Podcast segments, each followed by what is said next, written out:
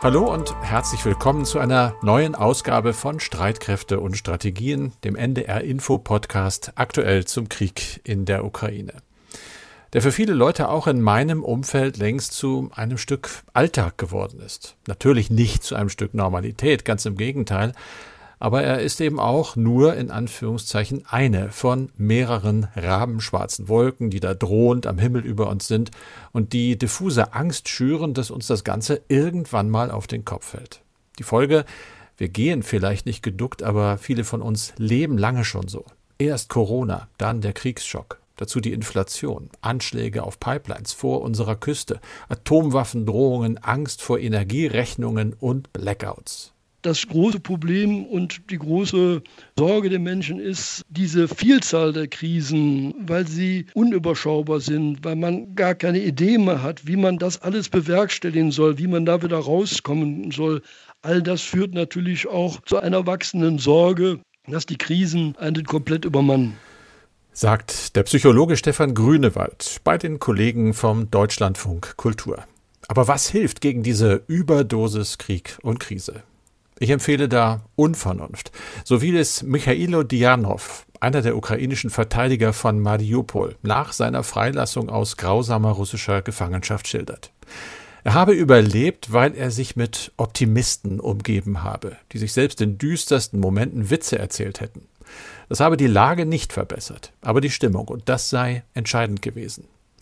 Dazu passt diese kleine Nachricht, die mir eine meiner Töchter gestern geschickt hat. Es waren zwei Fotos. Eines von neuen Büchern, die sie sich zum Schmökern gekauft hat, und das andere einfach nur so mit herbstbunten Bäumen unter dem blauen Berliner Himmel. Dazu ein ganz kurzer Satz. Dinge, die heute schön waren.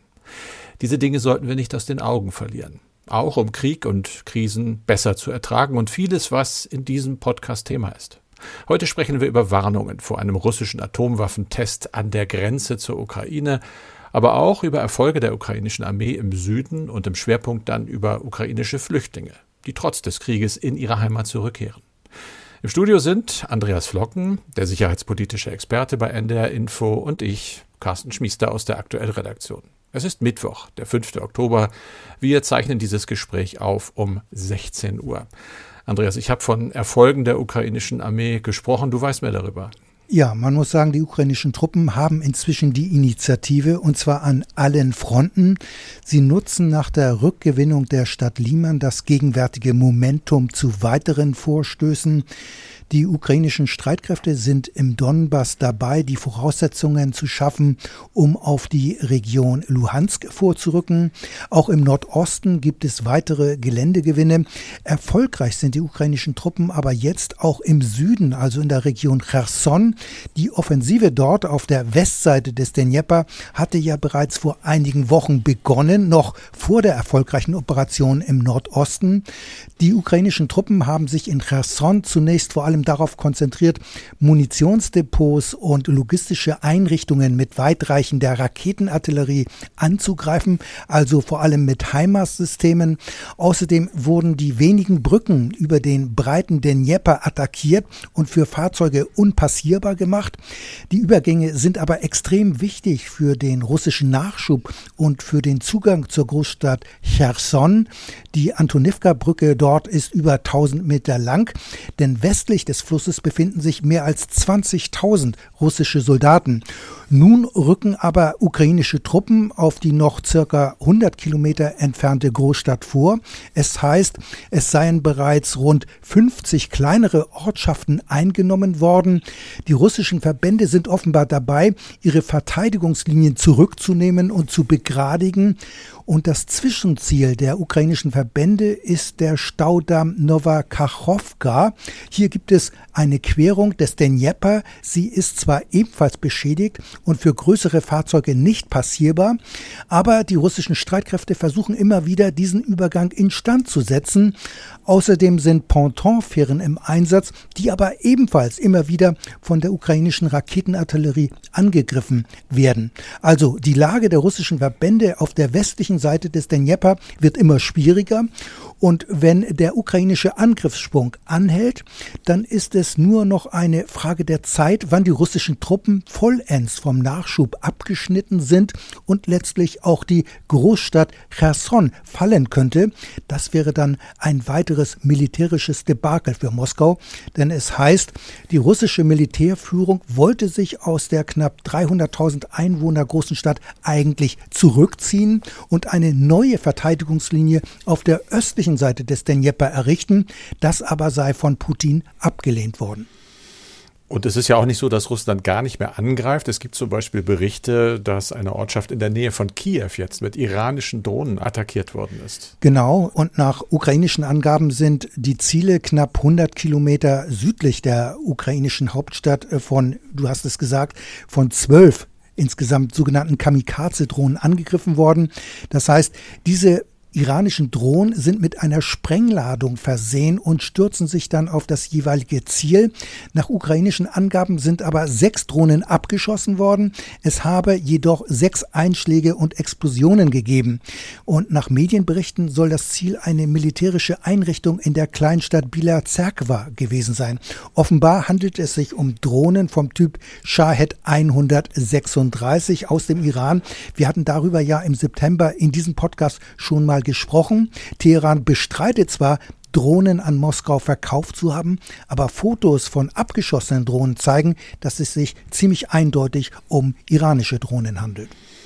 Ziemlich eindeutig gibt es auch amerikanische Waffensysteme in der Ukraine. Da macht Washington gar kein Geheimnis draus, das wissen wir längst. Und offenbar wird weiter geliefert und auch es gibt äh, zusätzliche Lieferungen, hören wir. Das ist richtig und man muss in der Tat sagen, wieder gibt es Lieferungen. Die Regierung ja. in Washington hat ein weiteres Waffenpaket geschnürt. Es geht diesmal um Militärhilfe im Wert von 625 Millionen Dollar. Dabei sind weitere vier HIMARS Mehrfachraketenwerfer. Sie sollen schon demnächst ausgeliefert werden werden. In dem vorangegangenen Paket der vergangenen Woche waren diese Waffensysteme zwar auch enthalten, die dort zugesagten 18 HIMARS werden aber frühestens in zwei Jahren ausgeliefert, weil sie diesmal nicht aus den Beständen der US-Streitkräfte kommen. Sie müssen erst noch produziert werden, aber die jetzt zugesagten Systeme kommen also wieder direkt von den US-Streitkräften. Und dazu gehören dann auch wieder entsprechende Raketenmunition, die bis zu 80 Kilometer weit wirken kann.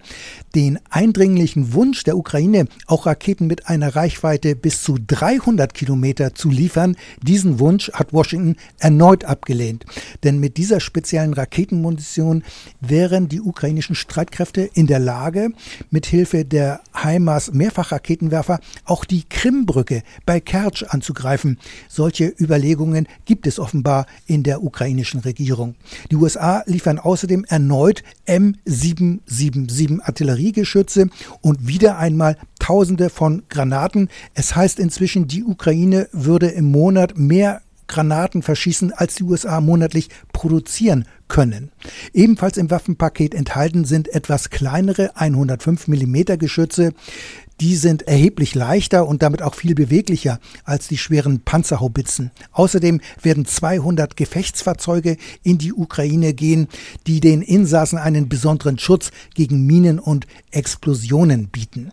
Ergänzend muss man aber sagen, dass nicht nur die USA Militärhilfe leisten, sondern auch andere Länder. Frankreich will 20 bewaffnete und geschützte Mannschaftstransportwagen an die Ukraine liefern. Jedes Fahrzeug hat Platz für zehn Personen Außerdem erwägt Paris, weitere César-Artillerie-Haubitzen abzugeben.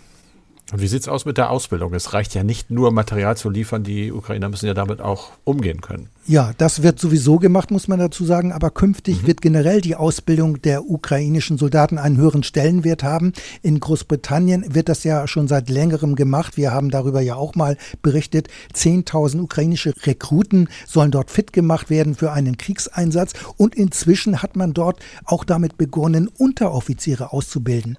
Und die US-Streitkräfte bilden ebenfalls Ukraine aus, vor allem auch hier in Deutschland. Da geht es um die Nutzung dieser gelieferten Artilleriegeschütze und auch von Drohnen. Geplant ist nun aber ein richtig großes Ausbildungszentrum, ein eigenes Ausbildungskommando in Wiesbaden, also beim Hauptquartier der US-Streitkräfte für Europa. Dort sollen sich künftig rund 300 US-Soldaten um diese Aufgabe kümmern. Außerdem muss man sagen, will ja auch die EU eine Ausbildungsmission starten. Die wird dann aber wohl nicht zentral an einem Ort, an einer bestimmten Einrichtung erfolgen. Geplant ist vielmehr, dass die Ausbildung in den jeweiligen Streitkräften der EU-Mitglieder stattfindet. Das wird für effektiver und zielführender gehalten, weil hier nicht noch extra Kapazitäten geschaffen werden müssen. Und hinter allem steckt natürlich die Annahme, dass der Krieg in der Ukraine noch wesentlich länger dauern wird. Carsten, hier machen wir aber erst einmal einen Strich. Du hast es ja anfangs schon angesprochen, kurz angesprochen. Es wird ja allgemein viel über Putins Drohungen mit dem Einsatz von Atomwaffen gesprochen. Im Internet kursiert gerade ein Video, das angeblich zeigt, wie eine Spezialeinheit des russischen Verteidigungsministeriums verlegt wird. Von einem Atomzug ist die Rede. Carsten, ist da was dran oder ist das Panikmache?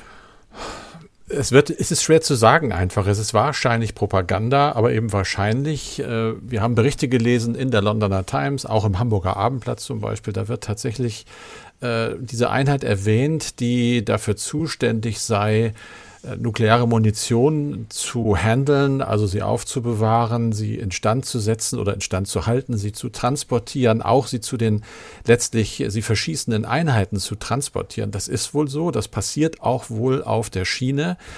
Diese Zugwaggons sind unter Umständen zu sehen, so ganz genau weiß man das nicht. Äh, es ist eine undatierte Aufnahme, das kommt auch noch dazu. Und veröffentlicht wurde sie wohl in einem kremlnahen Telegram-Kanal. Das äh, sagt man zumindest, sagen so Internetfachleute, die sich diese Aufnahmen genau angucken und rauskriegen können, wo sie herkommen. Diese Aufnahmen sollen entstanden sein in einer Stadt etwa 40 Kilometer nordöstlich von Moskau. Ja, und dann geht schon die Spekulation äh, los. Die Tatsache, dass das über Telegram publiziert worden ist, sagt für Experten, das ist wahrscheinlich eine von Moskau gesteuerte Propagandamaßnahme.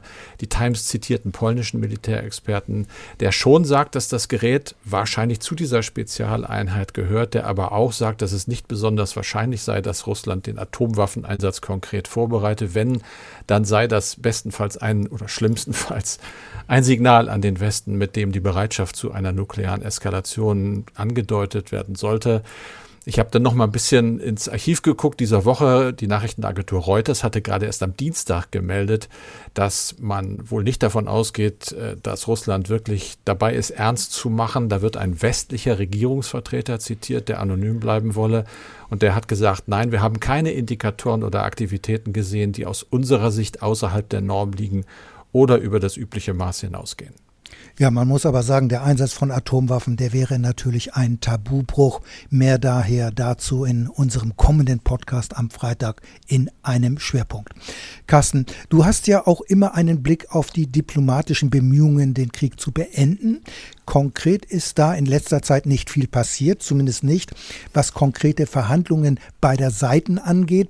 Daran haben allem Anschein nach weder Moskau noch Kiew im Moment ein Interesse und das wird sich wohl vorerst auch nicht ändern, was nicht nur an Putin liegt, sondern auch am ukrainischen Präsidenten Zelensky. Ganz genau. Äh, der hat nämlich Verhandlungen mit dem russischen Präsidenten Putin ausdrücklich verboten, per Dekret.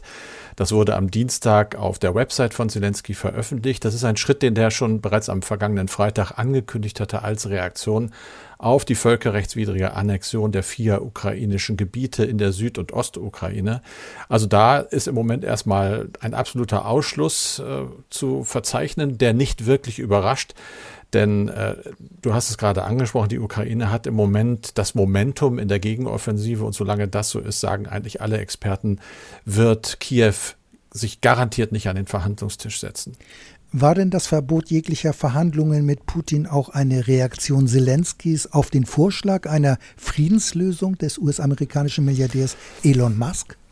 Nicht direkt, weil die Ankündigung kam ja schon am Freitag und Musk hat am Montag äh, seinen Plan vorgestellt, aber indirekt, glaube ich, passt das natürlich. Elon Musk macht damit nach wie vor Schlagzeilen und löst auch Debatten aus. Durchaus übrigens an diesem äh, Mittwoch auch positive Pressekommentare in Deutschland.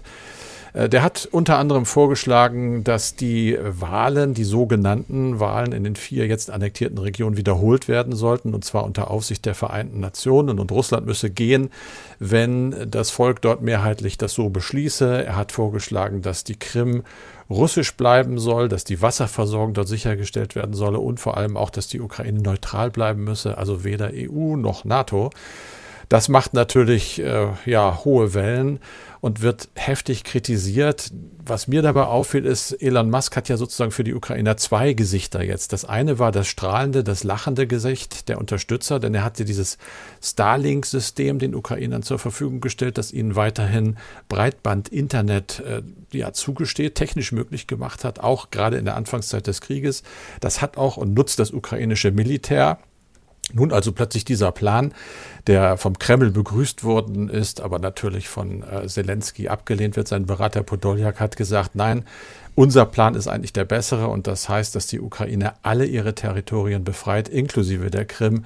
Russland dagegen müsse entmilitarisiert werden. Auch die Atomwaffen gehörten aus Russland entfernt. Das ist eine Stellungnahme aus Kiew. Die habe ich so auch noch nicht gehört. Das heißt, der Streit wird dort eher noch härter. Ja, wir sind gespannt. Carsten, wir machen nun weiter mit einem anderen Aspekt des Konfliktes. Seit Beginn des russischen Angriffskrieges im Februar sind tausende Ukrainerinnen und Ukrainer aus ihrer Heimat geflüchtet. Vor allem Frauen und Kinder haben Schutz gesucht in Nachbarländern wie Polen. Tausende sind aber auch nach Deutschland gekommen. Doch mittlerweile sind viele der Geflüchteten auch wieder in die Ukraine zurückgekehrt. Was sind eigentlich die Gründe dafür, dass Menschen in ein Kriegsgebiet zurückgehen? Unsere Kollegin Julia Weigelt ist dieser Frage einmal nachgegangen. Carsten, zunächst aber mal zur Orientierung. Wie viele Menschen haben denn wegen des Krieges insgesamt die Ukraine verlassen? Es ist die Rede davon, dass es ungefähr 14 Millionen Menschen sind. Davon aber nur sieben Millionen wirklich haben das Land verlassen. Die andere Hälfte sind vorwiegend in die Westukraine geflüchtet, sogenannte Binnenflüchtlinge und der Rest eben ausgereist. Von diesen Ausgereisten sind etwa vier Millionen inzwischen in EU-Ländern registriert. Das sind Zahlen des UNHCR, also des Flüchtlingskommissariats der Vereinten Nationen. Die muss man ein bisschen vorsichtig behandeln. Darüber hat Julia mit Birgit Glorius gesprochen. Sie ist Professorin für Humangeographie mit Schwerpunkt europäische Migrationsforschung an der Technischen Universität in Chemnitz und sie sagt, häufig registrieren sich Menschen zwar, um Unterstützung etwa zu bekommen im Aufnahmeland, aber dann melden sie sich nicht wieder ab, wenn sie beschließen, weiterzureisen. Das ist ein interessanter Hinweis. Wenn wir jetzt also wissen wollen, wie viele der Geflüchteten wieder in die Ukraine zurückgekehrt sind, dann ist das nur schwer zu ermitteln.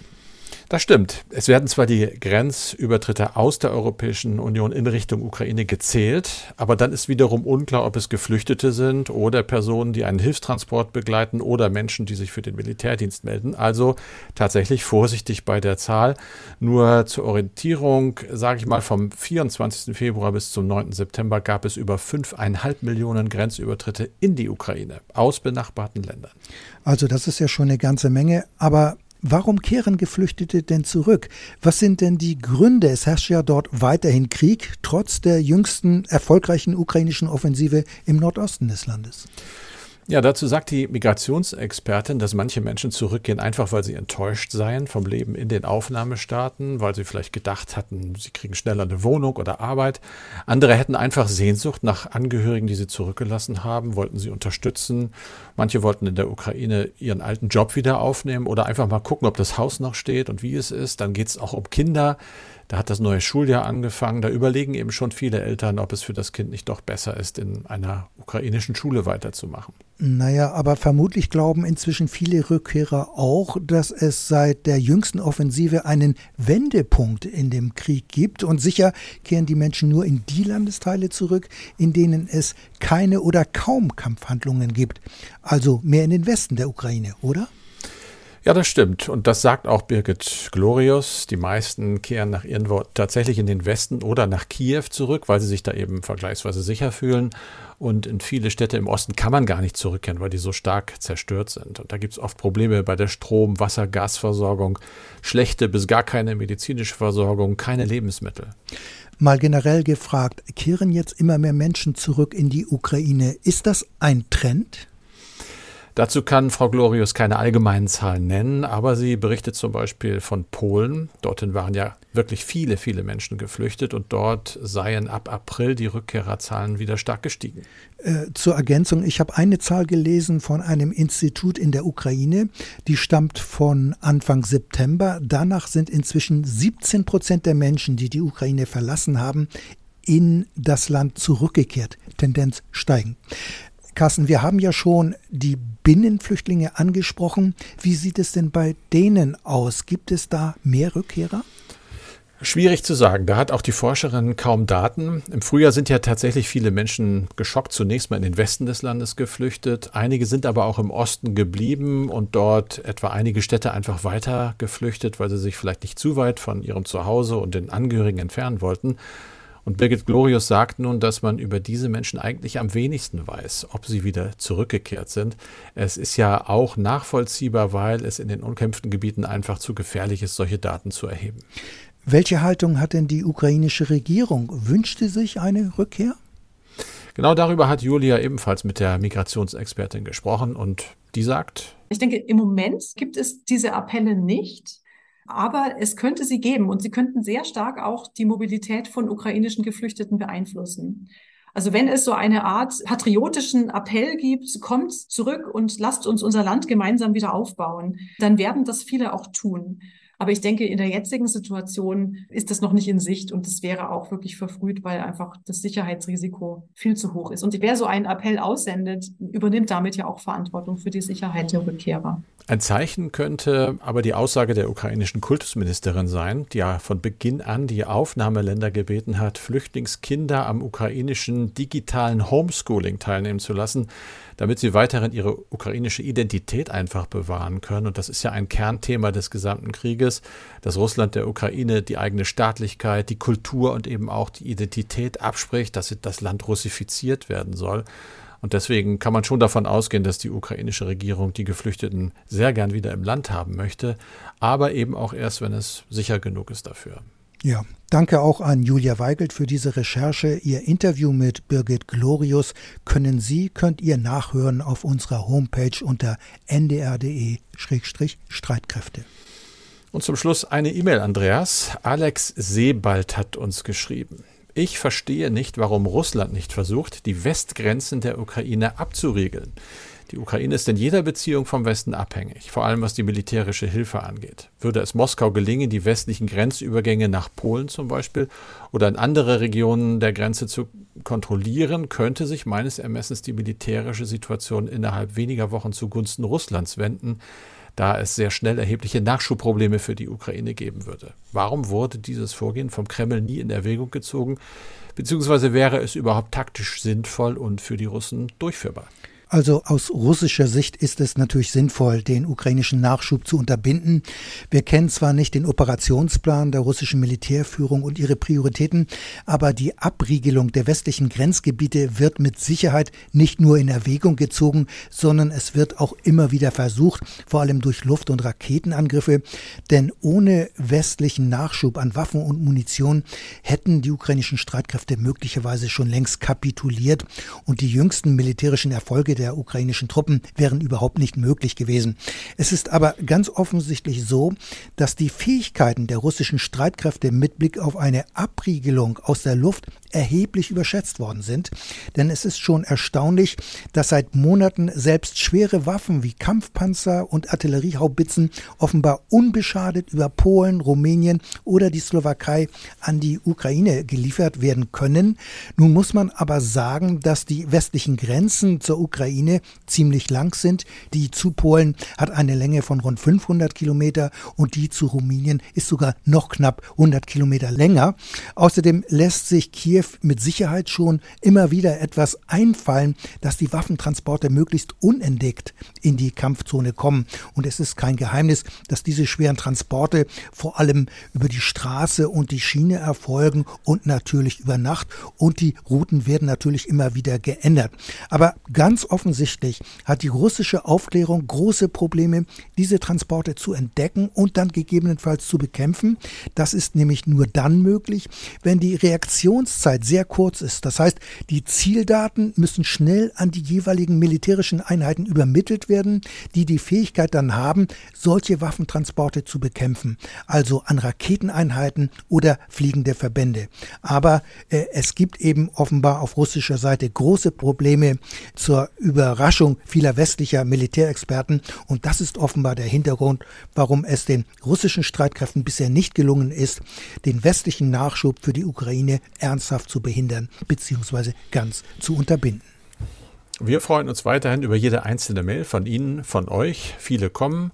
Die lesen wir natürlich alle durch. Die lesen wir nicht alle vor, aber sie fließen ein in die gesamte Gestaltung des Podcasts. Also bitte weiterschreiben streitkräfte.ndr.de, Streitkräfte dabei mit AE. Und das war's für diesen Podcast mit Andreas Flocken und mit Carsten Schmiester. Wir sind dann wieder da mit der nächsten Ausgabe am Freitag ab 17.30 Uhr. Dann ist Kai Küstner zusammen mit mir im Studio. Das geht, wie schon gesagt, in einem Schwerpunkt um die atomare Bedrohung, die angedrohte Anwendung von sogenannten Mini-Nukes, also kleinen Atomwaffen durch die russische Seite. Für heute empfehlen wir die neue Folge des Podcasts Mission Klima auch noch in der ARD Audiothek. Da geht es darum, wie ein Fleischbetrieb die Wurst ersetzt. Wurst ohne Fleisch, wie geht das denn? Wonach kann das schmecken? Es gibt keine Wurst ohne Fleisch. Ich bin Arne Schulz, einer der Hosts von Mission Klima Lösungen für die Krise. Ungefähr ein Viertel aller Treibhausgase weltweit stehen im Zusammenhang mit unserer Ernährung. Das sagt der Weltklimarat. Vieles muss sich ändern, aber Forscher sagen, wichtig wäre auch weniger Fleisch. Für unsere neue Folge haben wir einen großen Fleischbetrieb im Norden besucht, mit 188-jähriger Tradition. Wir waren die Ersten, die sich aktiv gegen uns selbst quasi gestellt haben. Und der jetzt aber immer stärker auf vegetarische Alternativen setzt. Und das mit extrem hohen und unter Umständen sogar existenziellen Risiko. Mittlerweile hat das Veggie-Geschäft das klassische mit Fleisch dort sogar überholt. Und hier sehen wir dann unsere schöne Frikadelle. Wie die Firma das geschafft hat und vor allem, wie viel das fürs Klima bringt, darum geht's in der neuen Folge unseres Podcasts Mission Klima. Ab sofort in der ARD Audiothek.